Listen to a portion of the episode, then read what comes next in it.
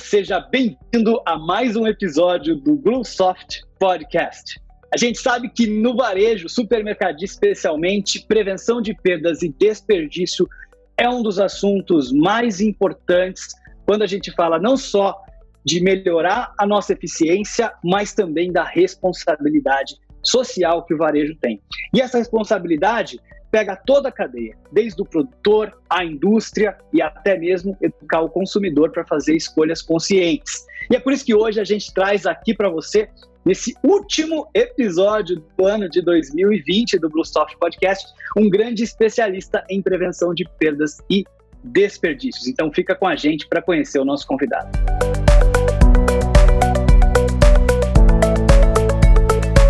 Bem, eu estou aqui hoje com Eduardo de Araújo Santos, CEO e fundador da EAS Soluções. Eduardo, muito obrigado por ter aceitado aqui o nosso convite. É um prazer enorme poder falar com você sobre esse tema tão relevante aqui para o supermercadista. André, principalmente queria agradecer aí a oportunidade. Prazer, prazer é meu estar com você. Queria também parabenizar você pelo trabalho, tem acompanhado aí as, as lives e o material todo que você tem publicado. Muito importante isso, né, nesse momento. Estou à disposição. Poxa, muito obrigado. A gente tem um compromisso muito grande aqui de trazer conteúdo relevante. E, poxa, queria começar pedindo para você contar um pouquinho para a gente da sua trajetória, da sua relação com o varejo alimentar e também com esses dois temas tão importantes, que é a prevenção de perdas e o desperdício de alimentos. Legal, eu sou gaúcho, estou há 20 anos em São Paulo, sou de uma família de varejistas do Sul, varejo fundado pelo meu avô, que meu pai e os irmãos depois tocaram, então eu me criei dentro da loja, como diz assim, né? Obviamente que tinha um sonho de trabalhar, e isso efetivamente aconteceu, e eu tive a oportunidade de trabalhar com a minha família. Foram tempos muito difíceis, tempos de inflação alta, aquelas maluquices todas que a gente já nem lembra mais, foi uma escola muito importante. Não era varejo alimentar, era, era varejo de eletrodomésticos, móveis, bazar, modelos formatos mais antigos, mas foi uma experiência muito grande, né? Me ensinou muito esse ambiente de loja, caminhar por loja, essa coisa toda. A empresa operou até meados dos anos 90. Eu já tinha estado em São Paulo fazendo, fazendo GV, voltei a Porto Alegre, depois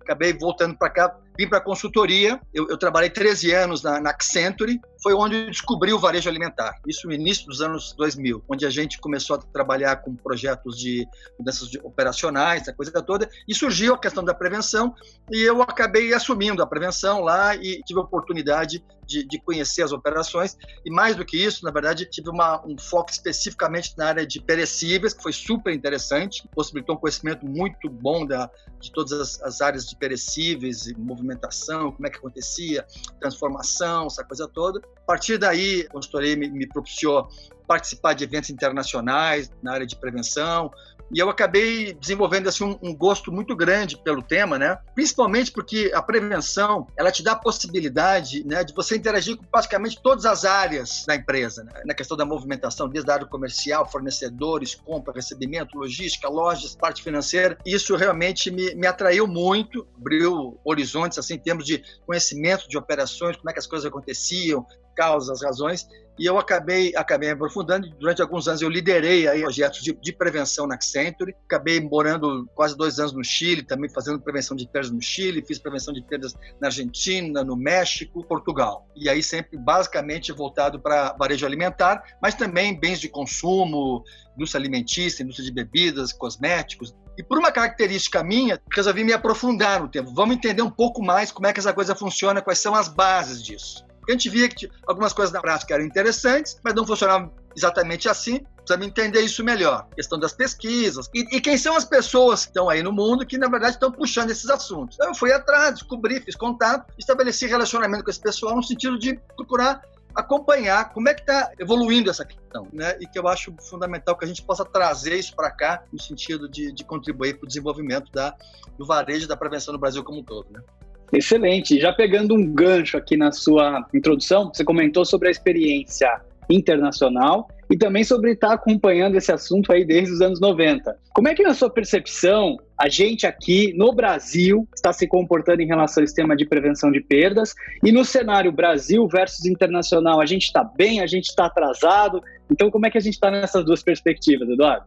Eu tive a oportunidade de participar de um evento nos Estados Unidos, voltado para a prevenção, que deu para ter uma, uma ideia. Lá que eu tive o primeiro contato com pesquisas e conhecimento pessoal, deu para ter uma ideia do que estava acontecendo. Havia lá, na época, pesquisas, tinha uma abordagem muito simplificada da questão da prevenção e tinha um foco muito voltado para a questão da segurança patrimonial. ah, o problema é furto. E aqui no Brasil, naquele momento, o tema era esse e a pesquisa que estava se fazendo aqui era tentava copiar a pesquisa que era feita nos Estados Unidos. De lá para cá, principalmente nos Estados Unidos e na Europa, a partir já de 2004, 2005, 2006, começou a, a acontecer um desenvolvimento importante nos conteúdos de prevenção, no entendimento da prevenção é muito mais do que furto esse negócio aqui, tem, tem muitas outras causas que acontecem. Não é um tema isolado, é um tema que, na verdade, está inserido no contexto do varejo. Tem trade-offs aí que precisam ser trabalhados, né? A questão da ruptura versus excesso de exposição, menos exposição, falta.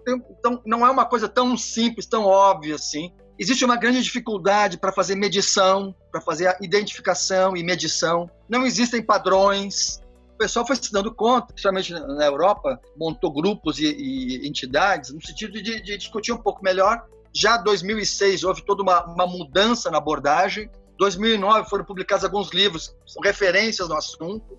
Mas aqui no Brasil, na verdade, se você analisar essa história, não houve esses movimentos todos. A gente foi se mantendo nessa questão, naquele trabalho mais básico e com foco muito grande nas pesquisas de perda, o índice de perdas do mercado. Pra você ter uma ideia, as pesquisas de perdas na Europa e nos Estados Unidos 2004, 2005, a partir delas foram abandonadas. A pesquisa foi importante, trouxe um conhecimento, ajudou bastante, mas ela já cumpriu o papel dela. O que se percebeu é que não, não fazia muito mais sentido continuar fazendo pesquisas para identificar os índices, porque a situação era muito mais complexa e aqueles índices refletiam pouco a realidade do mercado. O que você comentou, média de 2%, para cima, para baixo, mas é, o que se viu é que, na verdade, os conceitos não eram únicos, diferentes empresas trabalhavam com conceitos diferentes, o que, que significava perda para uma empresa não exatamente era o que significava perda para outra empresa, não existia um padrão de mercado, nem fazia sentido que houvesse, porque as operações são diferentes, varia muito os formatos, tendências, então, na verdade, se viu que essa informação não, não traz muito valor mais. Outra coisa que a gente acabava falando, ah, o índice da pesquisa foi tanto, aí jogava para cima da, do valor do, da venda do mercado, o mercado está perdendo tanto. Quando, na verdade, quem participava das pesquisas eram as melhores empresas e as que não participavam eram as piores. Então, obviamente, que as que não participavam tinham, tinham uma perda muito maior. Então, as perdas do mercado eram muito maiores do que se falava os números não serviam como referência. E aí se abandonou isso na Europa. E outro ponto importante, prevenção de perdas no varejo, ele funciona a reboque do varejo. O varejo vem passando por transformações cada vez mais aceleradas, novos formatos que vão surgindo, situações novas que vão surgindo, novas demandas, muito mais agilidade, mais flexibilidade, a ponto de você ter loja que não tem, não tem ninguém dentro da loja atendendo, esse tipo de coisa. E na verdade, quer dizer, a prevenção tinha que de alguma maneira correr atrás e, e ajudar, quer dizer, pô, se o varejo está indo por esse caminho, não, não olha, tem que ter gente dentro da loja para cuidar do furto. Não, mas meu amigo, meu modelo não tem ninguém dentro da loja. A prevenção precisa de alguma maneira é, de, se atualizando, desenvolvendo conteúdos, né? Muitos temas, na verdade, o pessoal não tinha ideia, e nesse caso, tanto na Europa quanto nos Estados Unidos, o pessoal pediu auxílio para a universidade vir fazer as pesquisas para definir os parâmetros básicos. Aqui no Brasil, isso infelizmente não tem acontecido. Então, houve todo um, um movimento de evolução na Europa e nos Estados Unidos, no sentido de, de aprofundamento, de conhecimento, de uma abordagem conjunta, certo? Que aqui no Brasil acabou não acontecendo. Eu acho que o trabalho que está sendo feito aqui no Brasil é um trabalho importante, é um trabalho de desenvolvimento de cultura, tem gente que contribui imensamente para isso, mas eu acredito que, na verdade, assim, a minha visão é que hoje a gente está dirigindo um carro em alta velocidade olhando pelo retrovisor. Qual foi o resultado da perda o ano passado? O que, que houve o ano passado? E, na verdade, as transformações estão muito rápidas e, e nós estamos em alta velocidade e o risco está muito alto. Né? Precisamos olhar para frente para entender quais são os desafios que nós temos pela frente.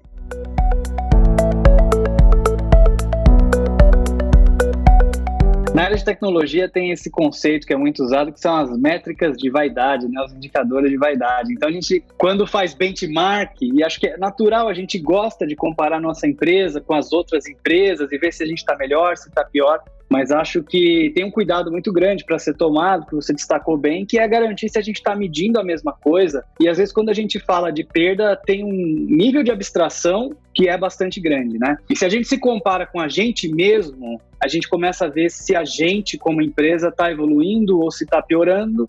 E se a gente está garantindo que a gente melhora sempre, chances são que a gente vai chegar, talvez, a ser uma grande referência em algum momento, né? É um método japonês ali da melhoria contínua. Mas só para pegar o gancho do que você estava falando, Eduardo, como é que fica a questão de a gente conseguir, de alguma maneira, entender melhor dentro da nossa empresa, né? Por que, que a gente está perdendo? Aonde que a gente está perdendo? Como é que a gente identifica isso? Esse é o ponto interessante. Esse é o, esse é o ponto interessante. Assim, o pessoal fala, qual é o benchmark externo? Esquece o benchmark externo, né? Foca na, foca na tua operação, né? A tua operação é uma operação única.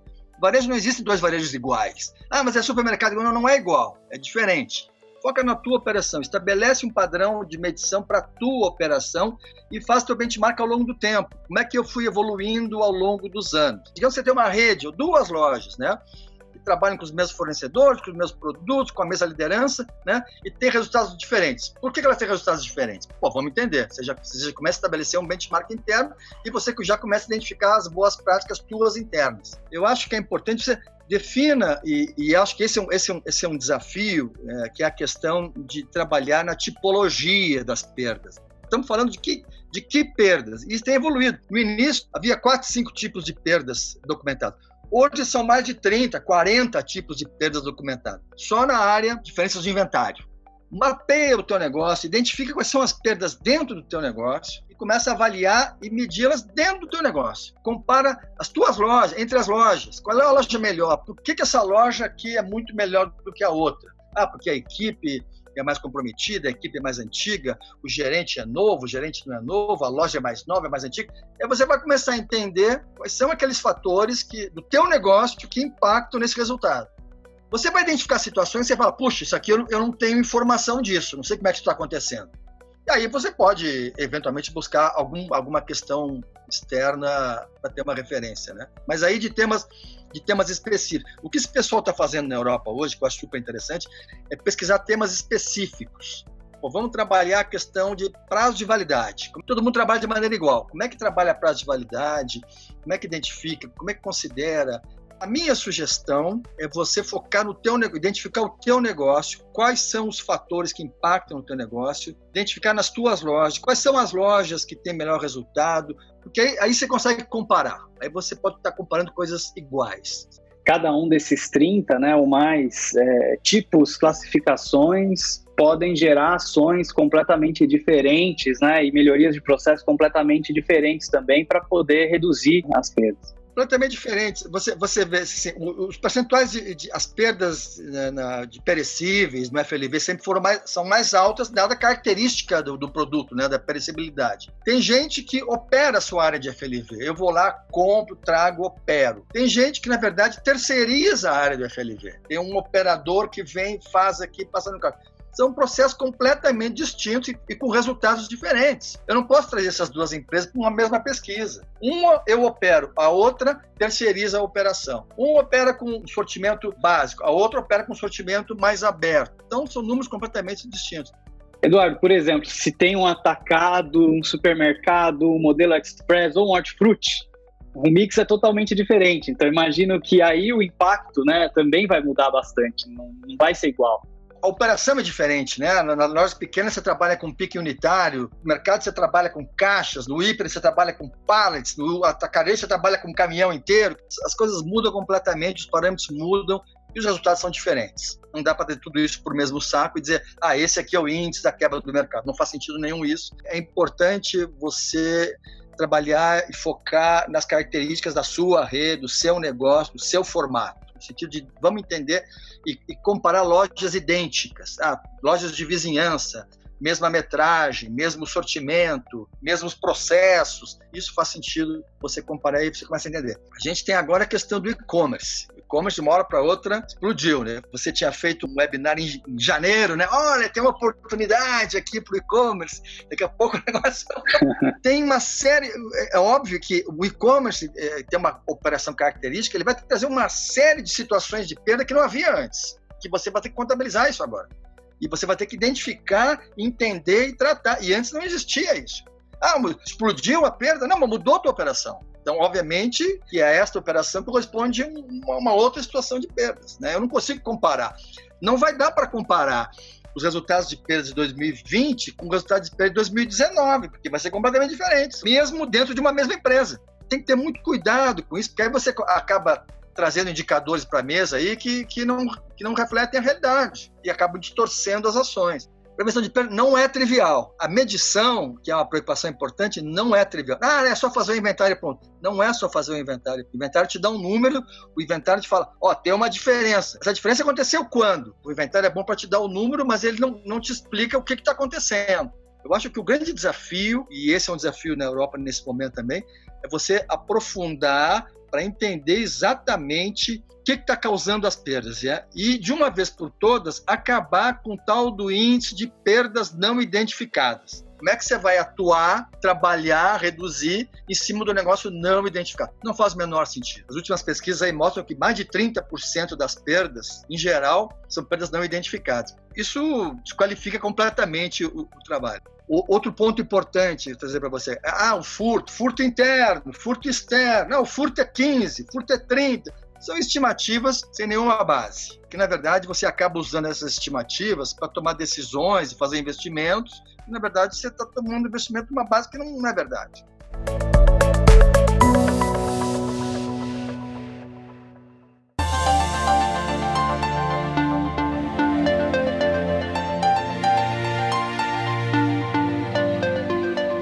Aproveitando que a gente está falando né, de, de identificar, de conseguir entender as causas, né, tem, tem dois temas bem relevantes, a gente já, já, já começou falando deles dois, que é, além da prevenção de perdas, a questão do desperdício. Como é que você vê, né, como é que você entende que essas duas coisas têm que ser tratadas dentro do supermercado, né? São a mesma coisa, são coisas diferentes? Como é que o supermercadista deve enxergar para que ele possa melhorar esses dois temas em paralelo? Tem uma confusão grande aí com relação a perdas, quebras e desperdício. Normalmente, perdas o pessoal usa para que não alimentos, quebras é a quebra, a perda identificada, e o desperdício está voando um pouco aí. Vamos tentar qualificar isso melhor, certo? Qual é o conceito de perda que vamos utilizar? Eu gosto de utilizar um conceito. Perda que é, é aquele, são aqueles produtos que eu compro para revender, por alguma razão eu não consigo revendê-los ou porque não entraram na minha empresa, sumiram lá no meio do caminho, ou porque perderam sua condição de venda, quebrou, estragou, venceu, comprei para revender e não consegui revender. Agora, se você falar de alimentos, né, tem os prazos de validade, que essa é uma outra questão. O FLV não tem prazo de validade, mas tem a aparência, o frescor, essa coisa toda. O alimento, ele foi feito para ser utilizado como alimento humano. Mesmo o produto que perdeu a condição de venda, ele está em condição de ser utilizado como alimento ainda. Tem um prazo específico que pode ser utilizado. O desperdício seria aquele alimento que efetivamente não foi utilizado para a alimentação humana eu botei no lixo. E hoje as doações são poucas no Brasil, então uma parte importante dos alimentos que não são vendidos vai para o descarte efetivamente. Ah, mas vai para compostagem. Mas compostagem já é um uso secundário do alimento. E o desperdício de alimento ele é perverso, porque ele dificulta o acesso ao alimento e ele encarece o alimento alguém está pagando esse negócio, certo? E a gente sabe que nessa cadeia toda só quem paga é o consumidor, né? Hoje, na Europa, as grandes redes têm compromissos importantes, tem um disclosure muito bacana com relação ao desperdício. Assim, olha, por ano eu estou desperdiçando tantas mil refeições e eu tenho um compromisso de que no ano tal eu estarei desperdiçando 50% a menos, 60%, 100% a menos. Já tem redes se comprometendo 2025 não vai ter mais descarte na minha loja, não tem mais lixo. Quando eu estou focando no desperdício, eu volto na cadeia pô, eu preciso reduzir as perdas, eu preciso trabalhar melhor a minha movimentação, eu preciso comprar melhor, eu preciso tratar melhor o meu fornecedor para buscar o resultado. O tema do desperdício tem um aspecto social importante e tem um aspecto também de você olhar para trás na, na, cadeia, né? no sentido de como é que eu consigo efetivamente fazer com que cadeia toda trabalhe na mesma direção.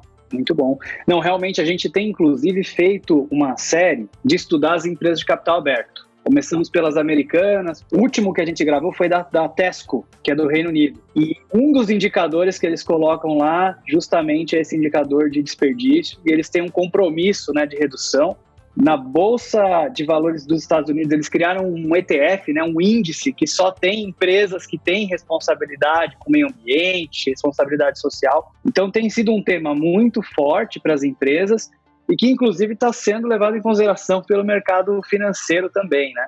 a empresa é mais eficiente e, ao mesmo tempo, também é, tem esse papel social que é super importante. Mas, Eduardo, o supermercadista que está ouvindo a gente falar e que ele tem a intenção de melhorar, né? Ele quer ter orgulho né, da empresa dele em relação a, a esses indicadores. É, o que, que ele pode começar a fazer para começar a caminhar e para começar a ter uma evolução nesse sentido? Bacana a pergunta, André. E veja só, não é questão do orgulho. Todo o trabalho que você fizer para reduzir perda, reduzir desperdício, ele vai ter um impacto super importante no frescor dos alimentos na sua loja. Onde você tem perdas controladas e menos desperdício, você tem produtos mais frescos na loja. Não esqueça que o que vai para o lixo, minutos atrás estava na gôndola. Trabalhar para reduzir perdas e desperdício é trabalhar para aumentar o frescor. Aumentar o frescor significa o impacto positivo nas vendas. Até uma vez estava com uma grande rede aí e perguntei: aonde é que eu encontro o melhor FLV da companhia? Os caras ficaram me olhando, como assim, melhor FLV? Não, aquele FLV que você olha, aquela fruta que tá bonita, tá colorida, tá perfumada, que chega da água na boca. Onde é que eu encontro? Só ficou chorando. Eu sei onde eu não encontro. Se eu for lá na gôndola, eu não vou encontrar. Chegamos à conclusão, depois de uma boa conversa, de que o melhor FLV da companhia estava sempre na retaguarda da loja acabou de chegar, está ali na plataforma, está sendo recebido, o produto estava super fresco, estava bonito, aquele que vai vender direto, só que as gôndolas estavam cheias ainda com o produto de ontem. Dormido já, já está meio murcho. Eu não podia botar aquele produto fora. Eu não podia jogar por cima o produto bom também. E se eu botar o produto bom por baixo, ele vai estragar. Eu tinha que esperar vender aquele para botar o produto bom na gôndola. Quando acabasse de vender aquele, o bom já tinha perdido o frescor. Então, na verdade, eu nunca conseguia ter o melhor produto, né? Isso é uma questão de gestão de estoques. É uma questão de alinhamento aí da cadeia no sentido de acertar os lead times e o tempo de chegada do produto na gôndola. É uma questão operacional, não é uma questão de prevenção de perdas. Isso tem um impacto mental na redução de perdas e tem um impacto super importante nas vendas. A questão aí é você entender exatamente toda a tua cadeia de abastecimento, entender a questão do shelf life, e entender que, na verdade, que tem um período do produto que é aquele período onde ele está no auge da, do, do, frescor dele. Como é que, que eu faço para que o produto chegue na gôndola no auge do frescor? E aumenta também a percepção de qualidade do consumidor. Claro, tem toda uma questão de, de, fichas técnicas, né? medição, né? tem gente que faz um trabalho super interessante em termos de avaliação, doçura do produto, madurez, tem uma série de classificações. Como é que o produto foi avaliado, certo? Agora, a questão é aí uma questão logística. Como é que eu faço aquele produto chegar no tempo certo na gôndola? Esse é o desafio. A gente está falando de perda, mas nós estamos falando de questão logística, de abastecimento, de frequência de abastecimento, de lead time, de tamanho de embalagem. Muitas vezes, se eu diminuo a embalagem, eu aumento a frequência, eu consigo aumentar o frescor do produto na loja. Então, quer dizer, tem uma, tem uma série de variáveis. E um outro ponto importante, tem um case agora bem recente, que é a questão do, do produtor, para trás, que é o papel do varejo alimentar na questão da, das perdas na cadeia, certo? Tem a questão interna, mas o, o varejo tem eh, a possibilidade de dar uma sinalizada para trás na cadeia, no sentido de, pô, qual é a demanda que eu estou trabalhando, qual é a característica do produto que vai vender, quer dizer, no sentido de, de orientar para trás até o produtor para que ele possa se preparar e fornecer de acordo com a necessidade, certo? Eu ajudei uma pesquisadora de São Carlos, a Camila Moraes, fez um trabalho recente, muito interessante, aí, de tese de doutorado, e ela analisou essa, essa relação entre supermercados e fornecedores com foco no FLV que mais os fornecedores reclamaram, assim, eu não tenho a informação da demanda. Eu sei o que eu mandei para ele. O quanto ele vendeu e o quanto ele não vendeu foi para o lixo, eu não sei. Existe uma oportunidade para troca de informação na cadeia, no sentido de você calibrar, ajustar a demanda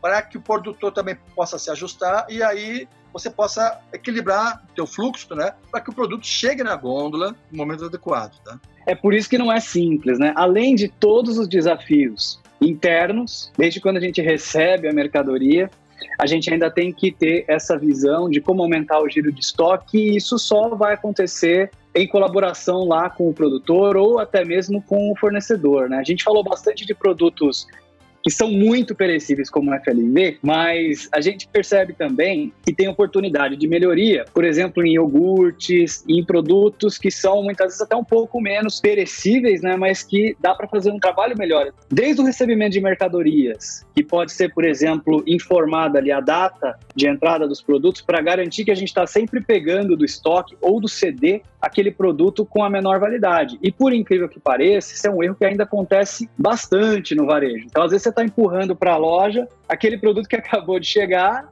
e tem o mais antigo ali que podia ser entregue primeiro questão de visibilidade, né? Quer dizer, como é que eu, qual é a idade do meu estoque? Quer dizer, qual, quantos dias eu tenho, não tenho? Como é que eu estou consumindo? Quando é que esse produto está chegando na gôndola, certo? Tem uma outra questão também que pega geral os alimentos, a questão do prazo de validade. Eu acho que eu acho que é um tema que em algum momento vai ter que ser discutido no Brasil porque hoje, na verdade, a gente está descartando uma quantidade imensa de alimentos que estão absolutamente eh, adequados para o consumo. Por uma questão de prazo de validade, eles estão sendo descartados. Isso já foi superado em outros mercados, né? Você tem duas datas, conceitos diferentes, quer dizer, né? Best Before, que é a data que a gente trabalha, e o Expired, né?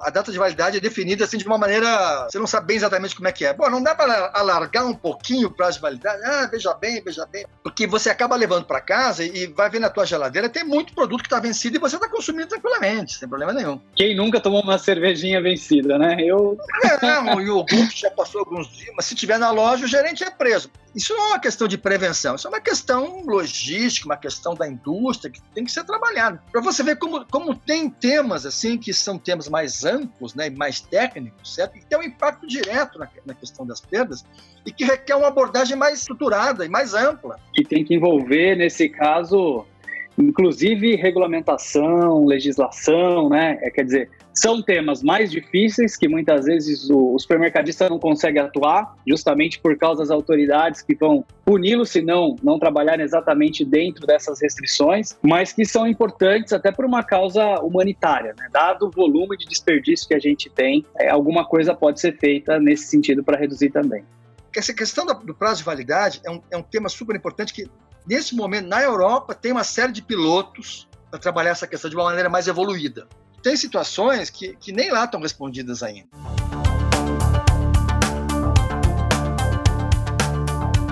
E essa questão da compra, né? Como você bem falou, a prevenção de perdas, a redução de desperdício está em todo o processo da, da companhia. A gente tem que olhar a logística, tem que olhar a recebimento de mercadorias, tem que olhar lá o momento que a gente decide o quanto que a gente vai comprar, tem a distribuição, tem a operação das lojas, tem muitos detalhes aí, né? Em todos esses detalhes tem oportunidade de otimizar, tem oportunidade de melhorar.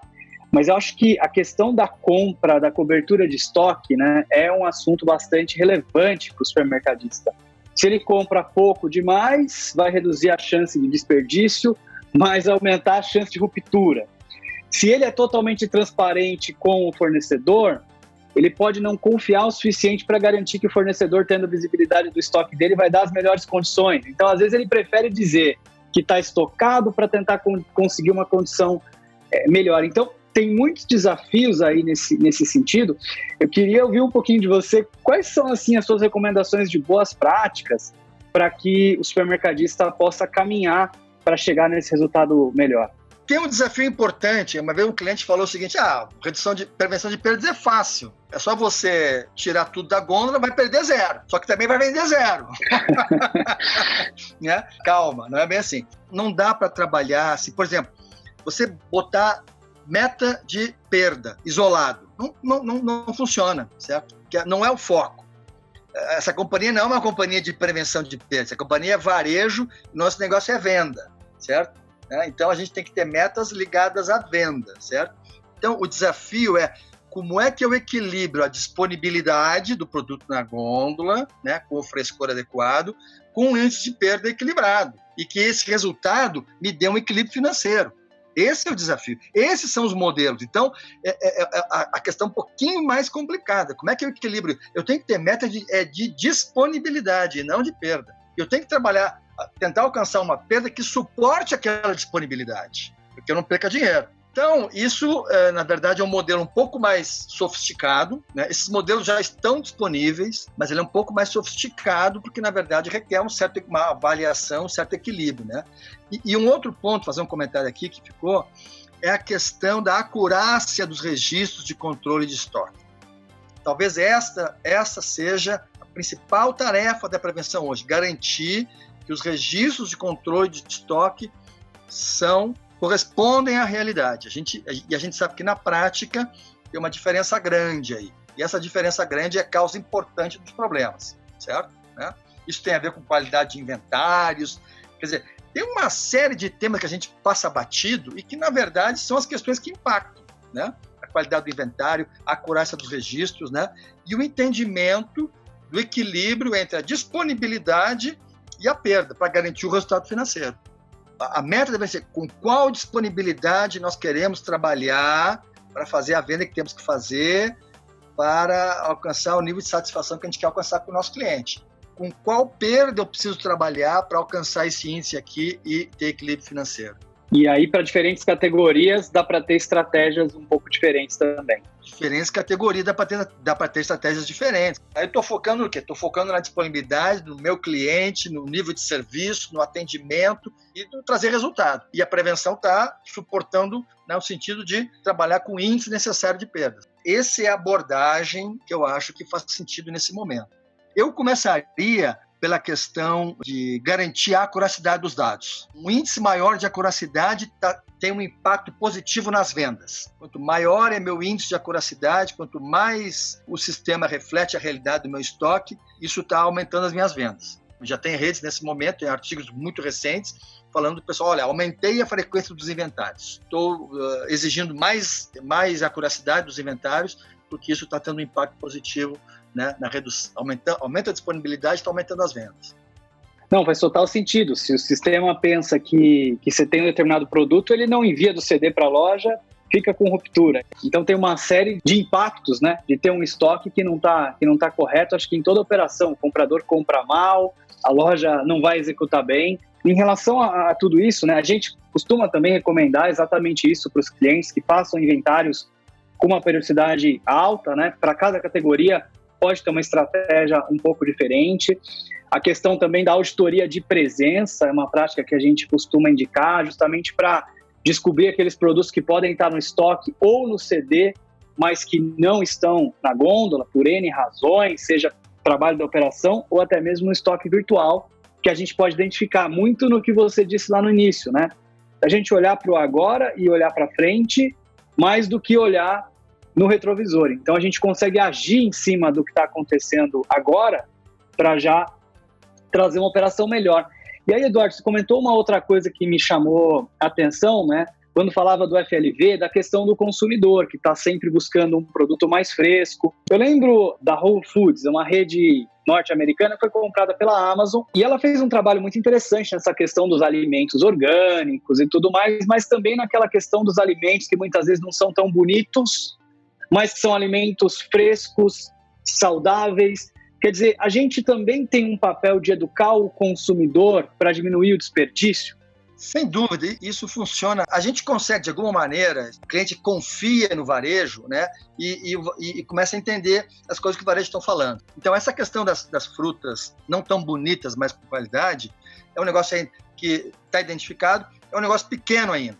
Eu acho que tem um papel importante do varejo aí na orientação ao cliente. O cliente na hora que o cliente perceber que as orientações que estão dando têm valor, tem algumas pesquisas que mostram que as perdas nos lares é tão grande quanto as perdas no varejo. Então, o consumidor faz, cozinha, guarda e vai para o lixo. E aí a gente vê, tem problema de orientação, tem questão cultural a ser trabalhada, tem uma questão também das ofertas, né? A questão do pague 2, leve 3, né? Você, você acaba induzindo o cliente a levar uma quantidade maior do que ele necessita, ah, tô dando um preço bom. Ou então, o produto está no final do prazo de validade, você põe o preço lá embaixo para ele levar. Esse tipo de coisa pode parecer uma, uma oportunidade, mas ele acaba minando a confiança do cliente na, na, rede, né? Pô, olha só, o cara tá sempre com produto para vencer cheio aqui. Na tua loja, o cliente vai lá e sempre mete a mão no fundo da gôndola para pegar o de trás. Porque ele sabe, ah, esse sujeito sempre põe na frente aqui o produto que tá para vencer e o bom tá lá atrás. Isso quer dizer o quê? Isso é uma má gestão dos estoques. Porque se ele entender, se eu pegar o de trás ou pegar o da frente, é sempre a mesma data. Então, o que, que ele vai fazer? Ele vai ficar tranquilo, vai pegar o da frente com toda a confiança. São situações que a gente está acostumado a ver, mas são situações que, na verdade, é reflexo da tua operação. E isso tem um impacto no cliente. É interessante porque esse é um tema, geralmente quando a gente fala da cadeia, a gente começa no produtor ou na indústria e termina no varejo, né? E aqui a gente está falando que para reduzir desperdício a gente tem que chegar até o consumidor, a casa dele, conscientizar o consumidor, conscientizar o varejo também de ter as melhores práticas para que não haja essa desconfiança, né? Que pode existir do consumidor com o varejo, não pode haver essa desconfiança do varejo com o fornecedor para que o giro aumente, para que o lead time aumente. Então, é, é um trabalho que envolve a cadeia de verdade de ponta a ponta agora na pandemia surgiu muita questão da, da ruptura, né? Das gôndolas vazias, a preocupação muito grande com isso. Mas tão ruim quanto a gôndola vazia é a gôndola cheia de produto murcho, ou de produto para vencer. Não dá para ver só um lado, você, tem que ver a gestão do estoque como um todo, certo? A prevenção é, tem um papel importante nesse processo e o teu cliente tem que perceber isso. Então, o cuidado que você tem em oferecer os produtos na melhor fase da vida dele questão do shelf life. Isso requer uma acuracidade importante, o um entendimento da situação, o um entendimento das situações de risco, uma análise e um entendimento muito bom do processo logístico, dos lead times, das embalagens, relacionamento com os fornecedores, trabalhar bem com os pequenos fornecedores, os produtores, tá? E orientar bem o cliente. É amplo esse negócio, certo? E a prevenção está aí no meio desse processo. Vai ajudar esse negócio todo aí pela posição do varejo alimentar na cadeia, ele tem um papel de protagonismo nessa questão das perdas na, na cadeia, tanto internamente, quanto orientar o, a, o produtor, quanto orientar o consumidor. Não é que ah, o varejo é o grande responsável pelas perdas, não, não, não é isso que eu estou falando. Estou falando que ele tem, pela posição, pela informação que ele detém, certo? Ele tem um papel de orientador e que, de alguma maneira, pode fazer com que a cadeia funcione melhor. A cadeia funcionando melhor, quer dizer, isso você está privilegiando o teu consumidor e, obviamente, você está criando relação de confiança e isso vai ter um resultado positivo enorme. Acho que esses são os desafios, né? Um outro ponto que, que eu queria comentar também é a mudança que a gente está tendo agora no contexto e as coisas que vão trazer. Por exemplo, né? Se falou muito aí no varejo sem toque muito a questão do self-checkout. O que, que se percebeu na Europa? As lojas com self-checkout têm um índice de perdas muito maior do que as lojas que não têm self-checkout. É problema de furto? Não, não é só problema de furto, não é de má intenção. É um problema de operação. O cliente não está pronto, não sabe, não foi treinado, não foi orientado adequadamente para operar o self-checkout tem trabalhos super importantes nesse momento, pesquisas e grupos de trabalho. Primeiro, para redesenhar o self-checkout, do jeito que ele foi feito não está adequado à necessidade do cliente, para entender como é que tem que funcionar a área de self-checkout, que tipo de apoio eu tenho que dar para o cliente para garantir. Porque o cliente também se sente, a grande maioria dos clientes também se sente mal, porque fala, eu não vou saber usar esse negócio, vai passar, será que passou, será que não passou? Quer dizer, né? E aí não vai passar, vão me atacar ali na frente. Então você está uma coisa que é para ajudar, está criando uma situação de fricção, né? Como se diz, né? Então, esse tema, na verdade, não aparece em pesquisa nenhuma, mas é um desafio enorme que tem pela frente. Um outro ponto importante, a questão do, do, do e-commerce, compra pela internet, retira na loja, compra pela internet, devolve na loja. E-commerce vai trazer um, um, aumento muito grande do índice de retorno, de devoluções. O que, que eu faço com isso? Como é que eu trato as devoluções? A gente trabalhou bastante com isso no varejo não alimentar, mas Agora, como aumentou muito o e-commerce para alimentar, tem esse tempo. Como eu trato isso? Tinha uma época que se falava muito do controle de qualidade. Né? Então, a, as indústrias montaram áreas imensas de qualidade. Né? Então, fazia a produção, logo depois tinha o cara da qualidade. Isso evoluiu com o tempo. O que aconteceu? Aconteceu que a produção passou a produzir qualidade. O processo de produção já, já embutia todos os, os cuidados da qualidade e as áreas de qualidade perderam um pouco do, do, do peso porque incorporou. Eu acredito que no caso da prevenção vai acontecer um pouco isso, você incorporar a prevenção na, na operação, na tecno, a tecnologia vai te ajudar na, na, na prevenção, certo? Então, cada gerente de loja é um gerente de prevenção, cada diretor de loja é um diretor de prevenção. E a prevenção tem que estar embutida no processo e ela, ela ocorre quase que o operador nem percebe, mas o que ele está fazendo é uma, uma, uma ação de prevenção. Os desafios são enormes pela frente aí e cada um mergulhar no seu negócio para entender quais são os desafios que eu tenho no meu negócio, dadas as características operacionais do meu negócio. né? que não são as mesmas características operacionais de um pão de açúcar ou de um Carrefour da vida. É diferente, a minha rede é uma rede menor, a rede regional. Eu tenho fornecedores locais, tem outras demandas aqui. Então não adianta eu me pautar pelo, pelos índices deles, porque eu tenho as minhas características aqui. E eu acho que aí as entidades têm um papel importante no sentido de, de suportar, de apoiar esse pessoal todo, principalmente os pequenos e médios, né, no sentido desse entendimento, para que eles desenvolvam aí as suas, as, as suas soluções.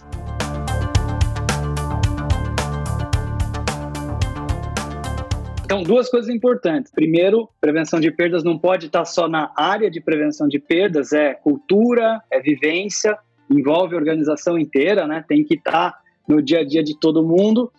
E depois não adianta eu comparar lá a minha métrica de perdas, ver se está menor do que foi anunciado e falar tô tranquilo porque eu tô um pouquinho melhor, ou então tô na média, tal. Não tenho que olhar para minha empresa, olhar para o meu processo, medir constantemente, identificar as causas e trabalhar para melhorar todos esses indicadores constantemente. Tem que identificar todas as perdas. É um desafio, isso não é fácil, hein? Isso é um desafio, isso não é fácil. Tá? E aí tem um tema que você fala muito, questão de tecnologia. Qual a tecnologia né, que, vai, que vai apoiar? Então, a gente tem aí sistemas maravilhosos, inteligência artificial, toda essa parte de dados evoluiu muito, está disponível a, a, custos super razoáveis, né? empresas jovens, então, da tua empresa. O que evoluiu muito também, que vai ajudar muito, é a questão do vídeo analytics, né? É o Visual Artificial Intelligence, né? Certo? Quer dizer, porque é o varejo tem essa coisa do, do físico, né? Certo? Então, é o que vai me ajudar a identificar bastante essa situação e que vai me ajudar a, de alguma maneira, identificar situações de incidente, quer dizer, né? Quer dizer, quantos roubos, efetiv quantos furtos efetivamente eu tive nessa loja aqui, em qual corredor, em qual produto. E por que, que na outra loja eu tive menos roubo, menos furtos. Não dá para chutar mais, eu tenho que ter. Então, é, eu acredito que a grande tendência tecnológica, no caso de lojas, prevenção, experiência, é a questão do, do vídeo analytics, tá? Um vídeo com inteligência artificial, no sentido de, de te ajudar a entender exatamente o que está acontecendo e o que, que precisa ser ajustado, né? Excelente. A tecnologia vai corroborando com essa ideia da gente ter registros mais corretos, né? Para que a gente possa tomar decisões melhores. Exato. Eu sou, eu sou do tempo que, na verdade, você tinha boas ideias, né? Você tinha excelentes ideias, e mais ou não tinha tecnologia disponível, não tinha tecnologia, ou se tinha não estava disponível, ou se estava disponível era muito caro, certo? Então você ah, não adianta, né? Mudou completamente. Hoje, na verdade, você tem a tecnologia de ponta disponível, né? A, a, gente super qualificada para te apoiar com isso, certo? Você tem a tecnologia com custos absolutamente razoáveis, não é isso? Né? Certo? Com possibilidade de, de trazer, de, de, se montar business cases muito positivos. O que está faltando efetivamente é um, é um entendimento melhor do contexto, dizer como é que eu vou efetivamente usar isso a meu favor, certo? É aquela coisa da, né, da, da transformação digital, o principal é a transformação. O digital está tá disponível aí. Esse é o, é o, é o desafio. Excelente. Acho que o futuro, a gente está bastante animado com o futuro. Acho que tem grandes oportunidades aí de, de melhoria para o varejo, né? Não só com tecnologia, mas com tantos temas, com tantas coisas interessantes. Acho que é um momento de se aproveitar essas oportunidades para a gente construir empresas cada vez melhores. Eduardo, eu quero agradecer demais é, a sua participação. Foi muito bacana nosso papo aqui. Adorei conversar contigo. Tenho certeza que todo mundo que está nos acompanhando aqui também gostou da nossa conversa. Queria pedir para você deixar as palavras finais e contar também para a gente como é que as pessoas podem descobrir mais sobre o seu trabalho, o trabalho da sua empresa, entrar em contato com vocês. André, eu, eu, queria agradecer a oportunidade, a conversa foi ótima, acompanhe teu trabalho né, na Bluesoft, super bacana. Eu acho que fica um tema aí para uma próxima conversa, que é a questão aí do, da oportunidade para as retail techs, né, para as startups nesse contexto todo, mas essa é, um, é uma outra, outra situação. Minha estratégia estabeleci para ser contactado através do LinkedIn. Estou usando o LinkedIn como principal canal de comunicação aí, estou à disposição para trocar ideias, para conversar acima de tudo, sou um apaixonado pelo varejo e pelo tema da, da, da prevenção, certo? E estou à disposição para trocar ideias, para trazer cases, para conversar a respeito, para fazer indicações. O pessoal fica à vontade aí, porque eu estou à inteira disposição, tá bem? Queria agradecer mais uma vez aí. Excelente, Eduardo. Muito obrigado. Com certeza a gente marca aí um próximo papo sobre as startups, sobre as retail techs também, vai ser um prazer. Então, obrigado mais uma vez aí pela oportunidade, foi super bacana. E você que está nos assistindo, não esquece de deixar o seu like aqui no vídeo, compartilha com outras pessoas que podem se beneficiar desse conteúdo tão interessante que nós falamos aqui hoje, com outros supermercadistas, pessoas que trabalham no varejo. Acho que é uma mensagem muito boa que pode ajudar muita gente e muitas empresas. E se você estiver precisando de um RP moderno em nuvem, 100% web, conta com a gente aqui na BlueSoft. Nossa equipe comercial está à sua disposição, aguardando seu contato para que a gente possa demonstrar como a nossa tecnologia pode ajudar você e a sua empresa. Muito obrigado e até o próximo episódio.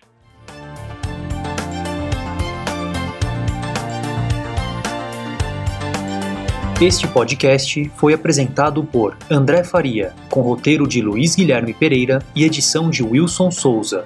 Este conteúdo é oferecido por Bluesoft ERP, sistema em nuvem especializado em redes varejistas, atacadistas e distribuidores. Acesse bluesoft.com.br e saiba mais.